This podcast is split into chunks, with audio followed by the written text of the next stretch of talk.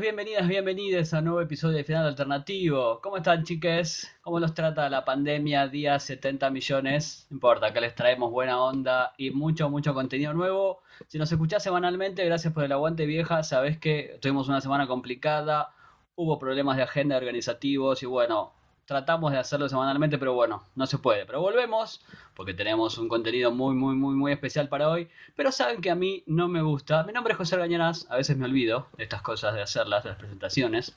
Porque soy un poco, un poco, viste, medio raro. O sea, a veces no quiero que me digan, porque saben cómo quiero que me digan, como al...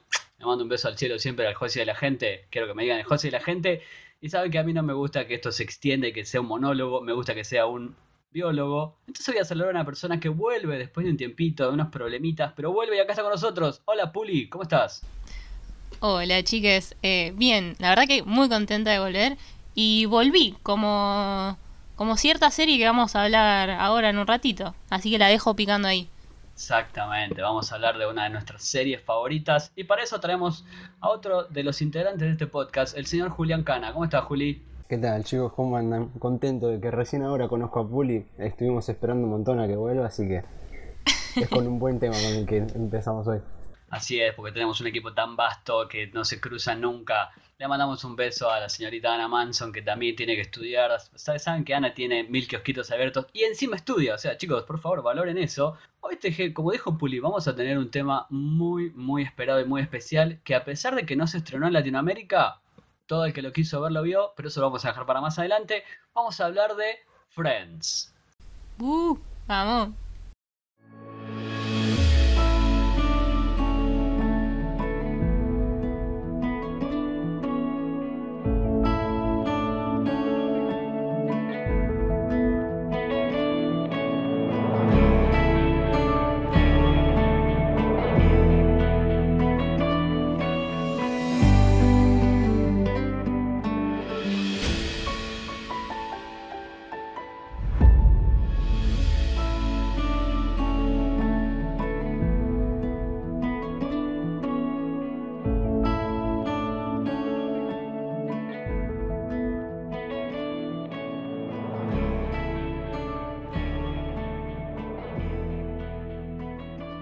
Reunión de Friends que finalmente se estrenó en Estados Unidos. Aquí llegará cuando llegue HBO Max el 29 de junio, que es uno de los caballitos de batalla de, este nuevo servicio de streaming. Que la verdad que tiene un catálogo fantástico, tiene muchas cosas.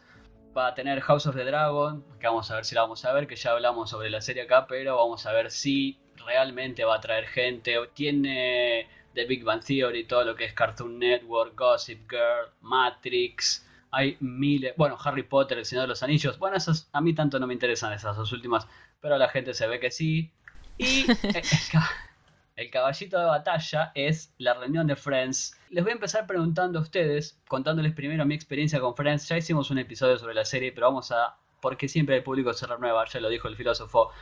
Para mí Friends es una parte importante de mi educación seriéfila porque la veía todas las tardes cuando todavía existía la televisión por cable subtitulada no había todos estos servicios de streaming que decidías vos y mirabas en orden la serie, llegabas a tu casa, ponías Friends y estaba cualquier episodio, siempre te hacían reír, siempre te acompañaban estos seis amigos. La serie que habla sobre la época de la vida donde querés que tus amigos sean tu familia y después como se ve en el especial, pegó muchísimo en el mundo porque es muy especial la química entre los actores, de los seis que después vamos a nombrar a cada uno. Entre ellos es muy especial lo que pasó, todos los guiones que a veces hablan de nada, pero después van creciendo, se van relacionando mucho más entre ellos, van creciendo. Algunos, bueno, tienen un desarrollo no muy bueno, como te estoy viendo a vos, Ross, que siempre ha tenido muchos, muchas cosas malas, pero no quita el mérito de que David Schwimmer, que es el que le dio la vida, es un gran actor y en este especial, cuando arrancan todos, ya cuando arrancó la musiquita, eh, mi piel se puso de gallina. No sé cómo te pegó a vos, Puli. Sí, eh, yo estoy igual que vos. Para ponerme un poco autorreferencial y contar eh, cómo llegué a Friends o cómo Friends llegó a mí, básicamente eh, mis viejos me tuvieron a mí de muy chicos, de muy jóvenes, y mi mamá trabajaba y no me podía llevar al trabajo, pero mi papá sí me podía llevar a su trabajo. Entonces nos pasábamos la noche, trabajaba toda la noche mi papá y era ver Friends toda la noche. Quizás no entendía mucho, pero me divertía un montón, porque tiene muchísimo eh, humor corporal, digamos. Me divertían mucho las boludeces que hacían yo y más que nada él. Y me volví a encontrar con la serie un poquito más grande y ahí la vi completa. Nada, y es algo, es algo que me encanta. Creo que puede ser que no haya envejecido bien en ciertos aspectos, pero es innegable la masividad que, que, que tiene, que tuvo esta serie y nada, creo que todos le tenemos un cariño inmenso a esta historia y a estos personajes más que nada. Si hay una Golden Age de la televisión, Friends es, previa y no va a entrar este, en las mejores series de la historia por calidad. Pero yo creo que por magia eh, sí va a entrar porque tocó a mucha gente. No sé cómo te pegó a vos, Juli. A mí me pasó algo parecido a vos, José, porque fue una de las que abrió mi camino con las series. Porque yo cuando había empezado a, ver cosas que decía, che, qué bueno que está esto. Eh, todavía no tenía Netflix y en el momento que lo contraté fue la primera serie que vi, completa, de un tirón, no me duró nada y yo veía reflejado en eso a mi grupo de amigos también, veía, yo le decía y lo miraba y decía, che, qué, copado, ¿cómo, cómo te hacen reír, estás pasando un mal momento y Friends siempre iba a estar ahí cuando llegara del colegio, de, de algún lado que vos decís, es, tu zona de confort que no te va a fallar en ningún momento. Fíjate vos cómo es la vida, ¿no? Que yo te hablé de Warner Channel, Sony, que son de hace varios años, y este pibe la vio primero en Netflix. O sea, entienden hasta dónde llega el fenómeno. Es una serie que terminó hace más de 10 años y sigue pegando muy fuerte. Por eso este especial es tan. y recontra vale la reiteración especial. Porque volver a verlos a todos, Vamos a tener un párrafo también aparte a casi todos, me parece a mí, porque creo que Matthew Perry eh, o no tenía ganas de estar o le pegó para otro lado porque la época que él grabó la serie tuvo muchas adicciones, se nota mucho en, el cambio físico que tiene a través de los episodios, por ahí no tuvo, no tuvo ni tiene los mejores recuerdos, o por ahí simplemente tuvo un mal día, no lo sé, pero creo que él fue como el que no estuvo, que fue la reunión de cinco, creo yo, no sé qué piensan ustedes. Sí, totalmente. Creo que eso fue un poco lo que nos, nos mató a todos. Eh, nos queríamos nos queríamos reír mucho con él y con sus recuerdos y verlo así a mí personalmente me mató y no solo verlo así sino que los, los, pocos diálogos que tuvo era todo relacionado a la presión que sintió él cuando el público en vivo no, no, no se reía y más allá de, del estrellato la fama eh, no sé los millones que tienen no debe ser nada fácil eh, esa presión de tener que ser gracioso y hacer reír constantemente. Estamos hablando de que el último capítulo lo vieron más de 52 millones de espectadores. O sea, no, no estamos hablando de algo súper chiquito. Así que me mató a mí y sentí un poco, jamás voy a entender lo que pasó, pero no la, la presión de, de, tener que ser gracioso todo el tiempo, porque si no sentí que está, está fallándole a, a básicamente todo el mundo. Juli. A mí me pasó que veía a Matthew y era sinónimo de tristeza. Yo lo veía y decía, no es absolutamente nada que ver a, lo que era en su momento. Como decía Puli recién, de decir, no, si no se ríen, yo me quería poner a llorar, que él decía en el especial. Y eso te partía el corazón. Yo lo tomaba también por un lado de, de decir, ellos habían dicho que nunca habían estado en una misma habitación todos juntos de vuelta y yo lo sentía él como diciendo, che, mi vida podría haber sido otra cosa. Por ahí lo notaba medio bajón por eso, como entre paréntesis o entre comillas decir, recordando sus días de gloria antes de caer en todo eso y decir, yo podría haber sido así, podría haber estado bien, mirá qué bien que me iba.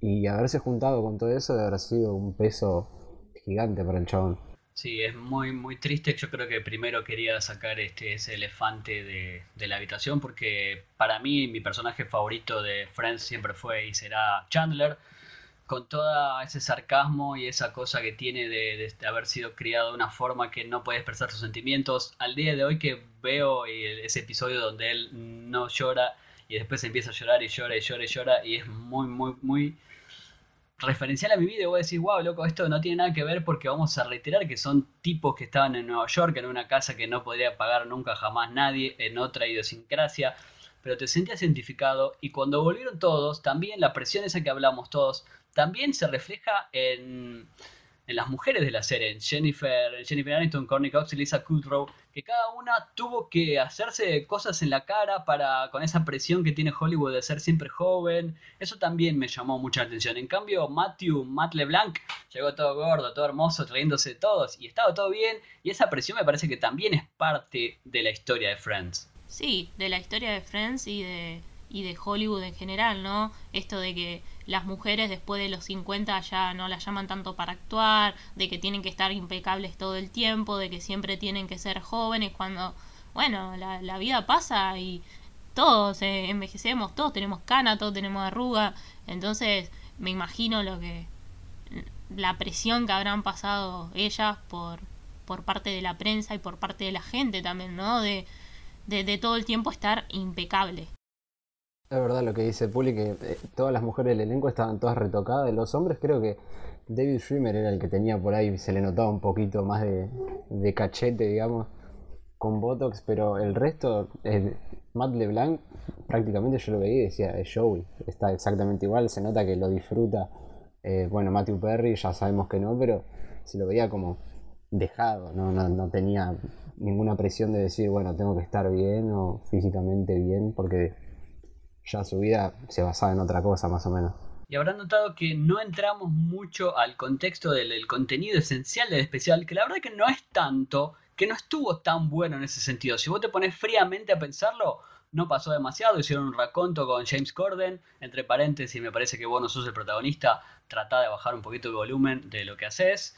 Después mostraron cómo se fueron relacionando entre ellos, hablaron mucho los productores, eso me gustó, de cómo fue el casting eh, los invitados especiales, que bueno, aquí hay que hacer un párrafo para Maggie Wheeler Janis, que sin Chandler medio que mucho no importaba lo que ella hacía porque la relación que tuvo con él fue una de las más lindas, a pesar de que hoy o en ese momento todos decíamos, che, este es un idiota, es una estúpida, pero Maggie lo quería bien a Chandler y, y esa superficialidad que también es muy seinfeliana, decir, uy, qué voz horrible que tenía, pero era divina. Y bueno, y me parece que no hubo mucho en sí para, para discutir de contenido. No sé qué piensan ustedes. No, yo creo que también al especial, bueno, esto ya lo hablamos un poco al principio, le jugó muy en contra el tema de, de la pandemia y de, los tiempos, ¿no? A, grabar. Recordemos que esto se iba a estrenar un año atrás exactamente, creo que era el veintipico de mayo, pero del 2020. Por eso, no sé, muchos de los invitados tampoco pudieron eh, estar presentes ahí en el piso con ellos. Sí, lo de James, como que me. Para mí, qué sé yo, tenés a los seis actores icónicos de una de las series más icónicas de la televisión y le preguntás quién fue el que se rió más o quién se rió más fuerte. No sé, no fue mi parte favorita, la verdad que yo solo quería verlos a ellos y creo que volviendo un poco a esto de que le jugó en contra la pandemia, me pasó que algunas cosas se me tornaban un poco repetitivas. Capaz lo veía a ellos en los sets hablando de una cosa y después en la entrevista James lo retomaba como algo más de montaje que del contenido. Sí, no sé, no fue la gran cosa, pero a mí me divirtió bastante y me emocionó mucho. Creo que eh, fueron al punto débil, que es un tema recurrente de nuestro podcast que amamos, que es el tema de la nostalgia. Y acá nos, nos mató a todos la nostalgia, creo. Más allá de, de, del contenido o cosas que nos hayan gustado más o menos, creo que lo que importaba acá era verlos a ellos hablando y recordando sus, sus momentos de gloria, ¿no? Con la serie. Yo hasta último momento esperaba que, que, sea toda una broma esto de que no sea un capítulo y decir por favor que, aparezcan. Y cuando vi que decía 17 años después dije, bueno, puede ser, puede ser que, se cumple, pero al final era el especial este estilo de entrevista que hay invitados especiales que pusieron que nada que ver, BTS que pusieron. Yo decía, ¿qué, ¿qué van a hacer estos acá? Y aparecen dos segundos diciendo, a mí me gusta Friends porque llegó a mi país y lo vi de chiquito que son cosas de relleno que te meten que me resacaban del contexto. Si estás ahí apelando a la nostalgia, está bien, lo entiendo que metas a todos los demás personajes, pero metes a algunos famosos que no, no tienen absolutamente nada que ver y te sacaba un poco de la onda. Decís, che, viene todo re lindo, lo juntaste a todos, ¿para qué? ¿Para qué recurrís a esto? Bueno, en la lista de invitados especiales estuvo, hicieron un desfile con, con los trajes este, icónicos de la serie estuvo Justin Bieber, me, Cara de Levine haciendo varias cosas, pero la verdad que me parece que teniendo a estos seis muchachos, estos pibes pibes en esa época, estos grandes actores. Bueno, eso es algo que también me gustaría discutir en un momento, la gran calidad actoral de cada uno. Que a lo que voy es que se notaba mucho que tenía mucha química entre ellos y al día de hoy muchísimos años después, cuando ves que se miran y esa confianza, esa complicidad, no se perdió y no se va a perder nunca. Creo que ahí yo vería 70 horas más de ellos solos y debe haber también mucho detrás de escena que se habrán guardado para ir largando. Para mí HBO Max va a sacar alguna cosita más. Ojalá, ojalá que sí. Eh, me quedó un tema dando vuelta de lo que hablaban recién eh, eh, chicos, que a mí personalmente creo que el de los que más aparecieron, los que el que más me cerró fue que aparezca BTS. Porque eh, leí que el, el líder que se llama RM, perdón si lo estoy pronunciando mal, es el que habla inglés en todas las entrevistas y es que aprendió viendo Friends. Y cuando fue al programa de Helen lo llevaron a los estudios, todo. Como que está bien ese grupo del momento, pero como que me pareció simpático eso. Verlo a, los pibes que aprendieron un idioma súper lejano al, suyo con, con estas series que, que, estén ahí en especial. Eso me gustaba. Aparte aparecieron dos segundos. Ahí me gustó más. Ahora, ahora me, me lo tomo mejor lo de BTS. sí, es que yo había leído porque digo, ¿qué hace BTS acá? Digo, están acá porque es la banda del momento. Pero no, eh, el, el, el, líder es muy fan realmente, muy fan. Eh, y contó con James, que probablemente él lo llevó a, al, al, especial, contó en su programa que nada, que aprendió inglés con, con, con la serie. Y eh, un poco de lo que hablábamos antes de grabar, que hay cosas que quedaron afuera y hay cosas que están buenísimas que quedaron afuera. Hay dos escenas que yo estuve viendo ahí que recorrieron internet, tan difíciles de encontrar, no sé por qué. Pero una que me encantó es que a Jennifer le hacen comer ese, ese pastel, ese, esa torta, creo que era, que ella se equivoca, hay una mezcla de dulce y salado que la verdad que se ve asqueroso. Y nada, le llevaron una porción para, para, para que lleguen, que me pareció muy gracioso, pero qué raro que lo hayan sacado. Y nada, otra parte que me pareció genial, que es eh, ver a David y a Matt eh, dialogando y contando que en un momento, uno de los bloopers, eh, Matt no vio que David escupió un cacho de torta y él siguió actuando y comió ese cacho que, que había tirado básicamente David y se enteró un año después cuando vieron los bloopers al final de la temporada casi que hicieron una fiesta, hacían fiestas cada vez que terminaban de emitir una temporada con bloopers y recién ahí se enteró que comió una torta toda masticada por David. Eh, nada y que es muy gracioso verlo a ellos dos como lo cuentan así que si pueden búsquenlo que están que están geniales para ver eh, yo la verdad no puedo entender cómo, cómo sacaron esas dos escenas. Creo que hubiese sido parte de lo mejor de todo el especial. Son dos escenas completamente icónicas que hoy en día si te lo pones a pensar son dos segundos y te acordás absolutamente todo lo que pasa. No entiendo por qué, si quisieron recortar tiempo, si quedaba mal, pero metieron ese desfile con, está bien, están los trajes icónicos y todo, pero que es más para poner a los invitados que, de ellos en sí. En cambio, con esas escenas hubiesen sido algo completamente lindo. Más allá de todos los errores que estamos marcando, que son un montón, yo creo que a mí me emocionó mucho posta de que cuando arrancó la musiquita de vuelta, yo hace mucho que no veo la serie, porque nada, ahora la tenés que buscar y yo a mí me gustaba el ritual de llegar a mi casa y encontrarme con la serie. Pero bueno, es parte también de una época que ya no existe. Creo que también ese efecto de Friends, esa cosa de que ya no existe esa televisión. Ya no existe ese nivel de, de guita que gana cada uno, ese nivel de exposición, es, esa explosión tan grande que fue en el mundo. Y algo que me emocionó mucho fue cuando la gente común, o no tan común, habló de, de lo que significa para uno gente de África, gente de Asia, gente de Europa. Cada uno diciéndose Malala Yousef diciendo, no, vos sos Re Joey, no, vos sos un poco Phoebe. Eso también fue espectacular. Yo ahí o sea, más allá de todos los errores, lloré mucho y me reí muchísimo. Sí, totalmente. Creo que, que eso es lo más lindo de todos, ¿no? Que, que un poco nos sentimos identificados con toda esa gente que habló. Eh, y ahí te muestra un poco la universalidad que es Friends.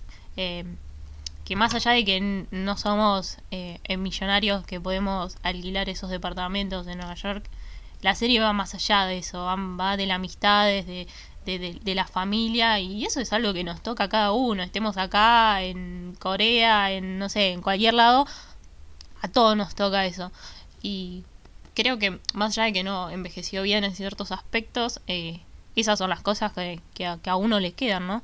Ese había sido un momento muy, muy lindo. A mí me, me sorprende, eh, es como digno de estudiar este fenómeno de Friends porque es una serie que básicamente no trata de de nada, no es que tiene una trama que gira alrededor de algo, es, son seis amigos que viven la vida de amigos y con eso te, identificas un montón y no sos solamente vos, es otra gente a la otra punta del mundo que dice no, porque yo me siento así y, todo el mundo tiene algo de Friends guardado adentro.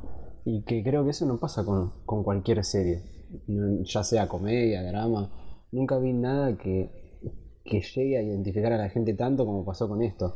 Y siendo más allá de una serie larga que no envejeció bien, hoy en día le preguntas a alguien y te vas a ver responder absolutamente todo de la serie. Fueron muy inteligentes también basándose en ese episodio icónico de cuando hacen las preguntas y respuestas.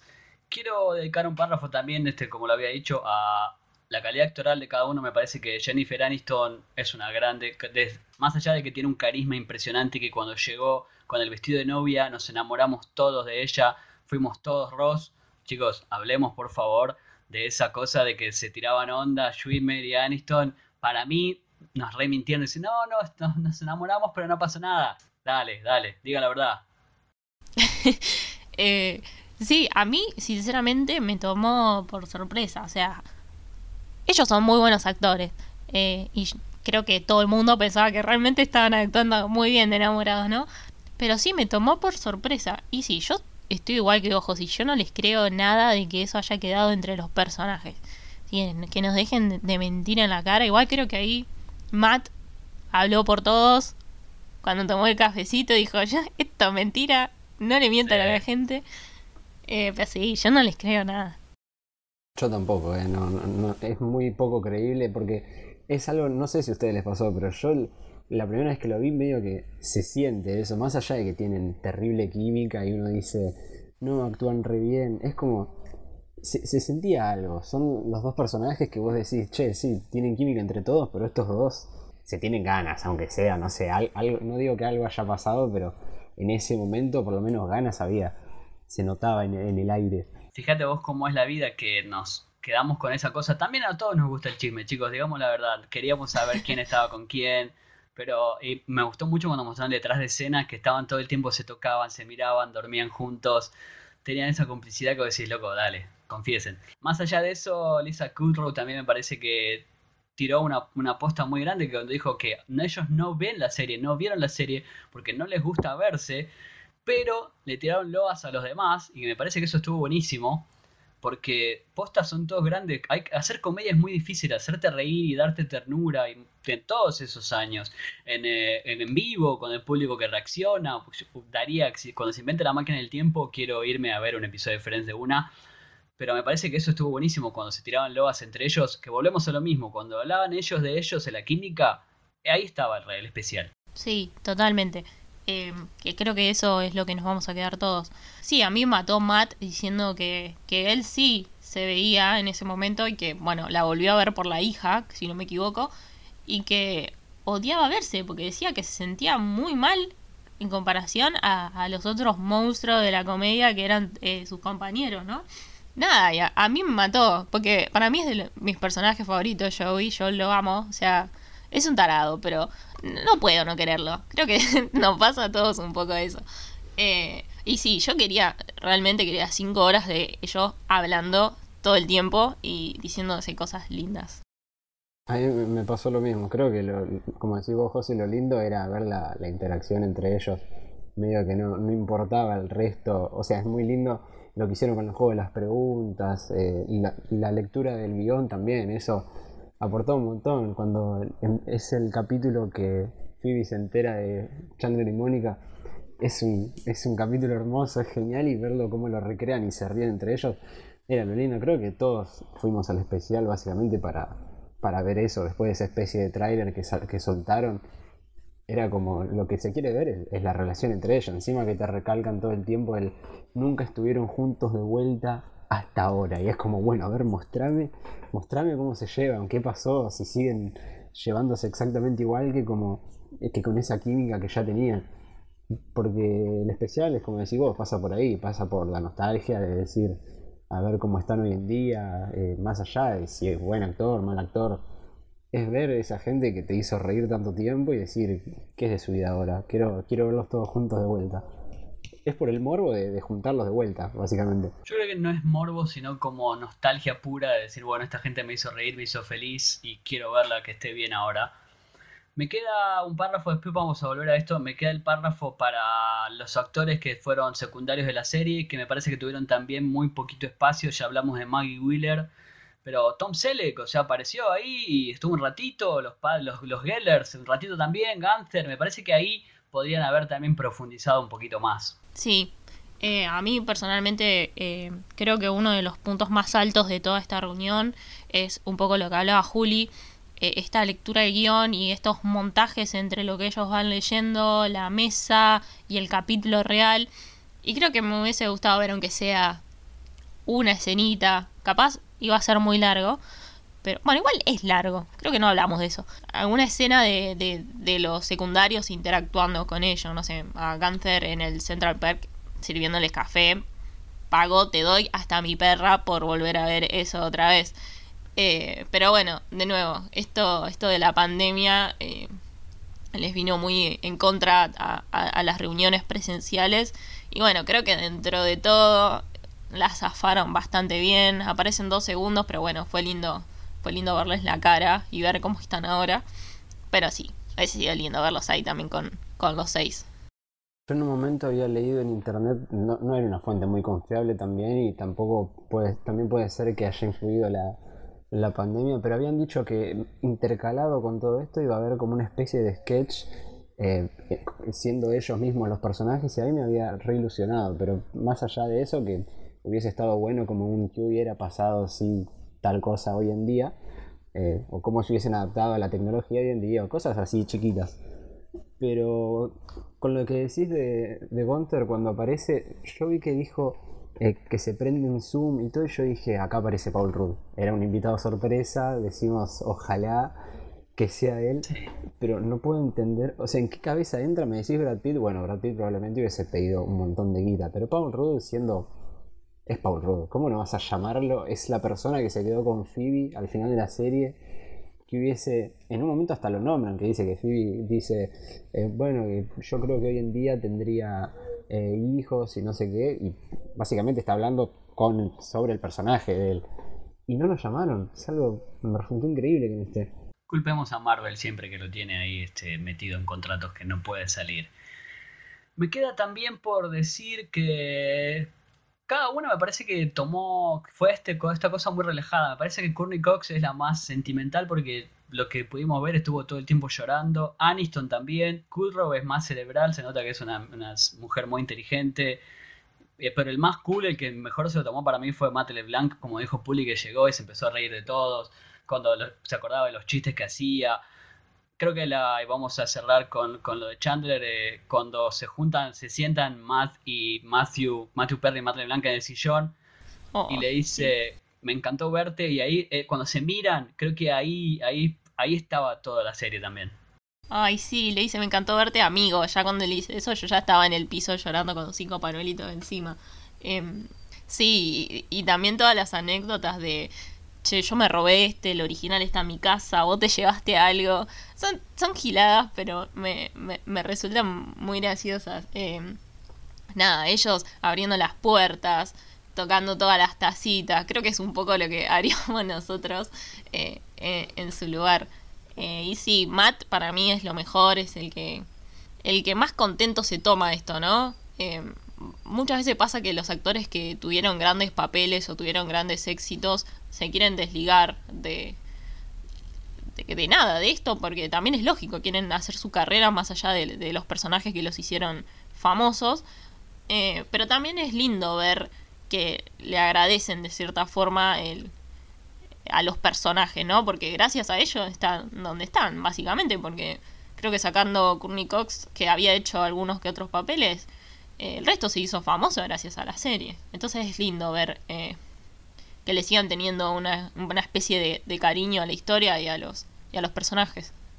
Creo que todos coincidimos en que es lo mejor de todo el especial, porque si no, no, había forma de que sigan adelante. Por ahí se volvió un poco triste en algún momento, entre todos llorando. Nadie le ponía como mucha onda más allá de los juegos que hacían, pero apenas entró, es como decir vos, Puli empezó a hacer chistes era el, que más contento se tomaba todo, se lo notaba feliz ahí adentro. Este, es verdad lo que decís que muchas veces se tratan de desligar de todos los papeles, pero él no sé si tuvo grandes cosas después de eso, la verdad no sigo mucho la, carrera de, de pero más allá de si fue mucho más famoso o no, al tipo se, se, lo nota que le gusta el personaje y que él es el personaje, como que todavía tiene la esencia de, de Joey adentro. Y eso me, me, parece muy, muy lindo, porque no, no necesariamente tenés que ser una persona súper seria y decir, no, ese era mi personaje, quiero que vean el actor respetado que soy hoy. El tipo entró a cagarse de risa y la pasó re bien. Me encanta. Además, me quedé pensando de lo que dijo Puli, cómo serían hoy. Creo que Joey tendría mínimo tres Tinders, uno con Ken Adams, uno con otro y otro, y tiraría How You Doing en todos. Creo que podemos ir cerrando con el especial que no es gran cosa, pero lo tenés que ver si sos fan de Friends. O sea, vi muchas reseñas que dicen que es malo, que es pésimo. No es tan malo tampoco. Está buenísimo porque los ves a ellos, ¿entendés? Te cambiaron la vida, fueron parte de tu vida. Y verlos otra vez, no, Decime otra serie que pase lo mismo, de acá a 10 años con, alguna de las que hay actuales. No va a existir eso, no va a existir más. También es eso, que no va a volver a existir un Friends. No, totalmente. Aparte, creo que la serie es una cápsula perfecta eh, de los finales de los 90, principios de los 2000, que es yo, una época anterior a las redes sociales, a, todo lo digital, digamos, a estas aplicaciones de citas que, que, que decía Josi, los servicios de streaming nada, una tele que no está, un momento en el que 30 millones de personas se pueden sentarse toda la semana frente a las teles de manera simultánea y hablar eh, sobre lo que vieron durante una semana mientras esperan el próximo episodio. Es, son cosas que, que, nada, por, por, por, cuestiones de tecnología y porque el mundo cambió, ya, ya no existe. Y sí, como decía Josi, ya no va, no va a haber otra Friends, o como hablamos en su momento de Game of Thrones, que fue la última gran serie que logró generar un poco esto, ¿no? Eh, lamentablemente es algo que ya no, no se va a repetir y, y sí, capaz no fue buena, pero yo la verdad que quería verlo a ellos y, y cumplió. A mí me gustó, yo terminé contenta viéndolo. Es como decís vos, Julia, es como una máquina del tiempo, no importa en qué momento lo veas, te va a llevar a, ese momento de tu vida que sabes que te reíste con esos personajes, que la pasaste súper bien no importa si en ese momento lo estás pasando bien o mal, vos te sentás a ver Friends y, es un momento que es una cápsula, una burbuja que te envuelve que no te importa absolutamente nada más. Me encantó. Ya saben que miren el especial de Friends cuando llegue HBO Max a Latinoamérica el 29 de junio con precios variables. Si estás en algún país es uno, si estás en otro no vamos a decirlo porque no tiene sentido. Me gusta que tienen también para móviles, eso también ya cambió. ¿Quién vería? O sea, nunca se me hubiera ocurrido a mí estar en el tren mirando Friends y ahora lo vas a poder hacer. Y nos despedimos diciéndole que le den una chance. Eh, si no vieron nunca Friends, tírense de cabeza a verla y después ven este especial. O pueden hacerlo al revés y nos cuentan. Y vamos cerrando con las redes donde siempre hablamos, ya saben que cine y series todo el tiempo. Y hablamos cuando llega Friends, vamos a volver a hablar. Cuando llegue a Latinoamérica en forma legal, bueno, eso no lo tenemos que decir. Cuando llegue, la vamos a ver. A, vos, Puli, ¿cómo te encontramos en las redes sociales? Eh, a mí en todas las redes como Puli Ragoy me encuentran fácil. Perfecto, siempre Puli está tirando, a veces tiene bueno momentos donde no puede estar y banquenla porque cuando vuelve Puli tira magias ahí impresionantes. Puli, ¿cómo te encontramos? A mí me encuentran en todos lados como Julián Cana con doble N al final. Y le pueden discutir por qué le gusta a Mr. Robot, que lo tuvimos una discusión en privado que para mí es malísima. Mi nombre es José Argañarás, arroba José Arganarás en todas las redes sin ñ porque no existe todavía. Las del podcast son arroba final podcast en Twitter, arroba final alternativo en Instagram. Le mandamos un beso de nuevo a la señorita Ana Manson que ya volverá. Y nos vemos la semana que viene. Con suerte. Beso. Chao.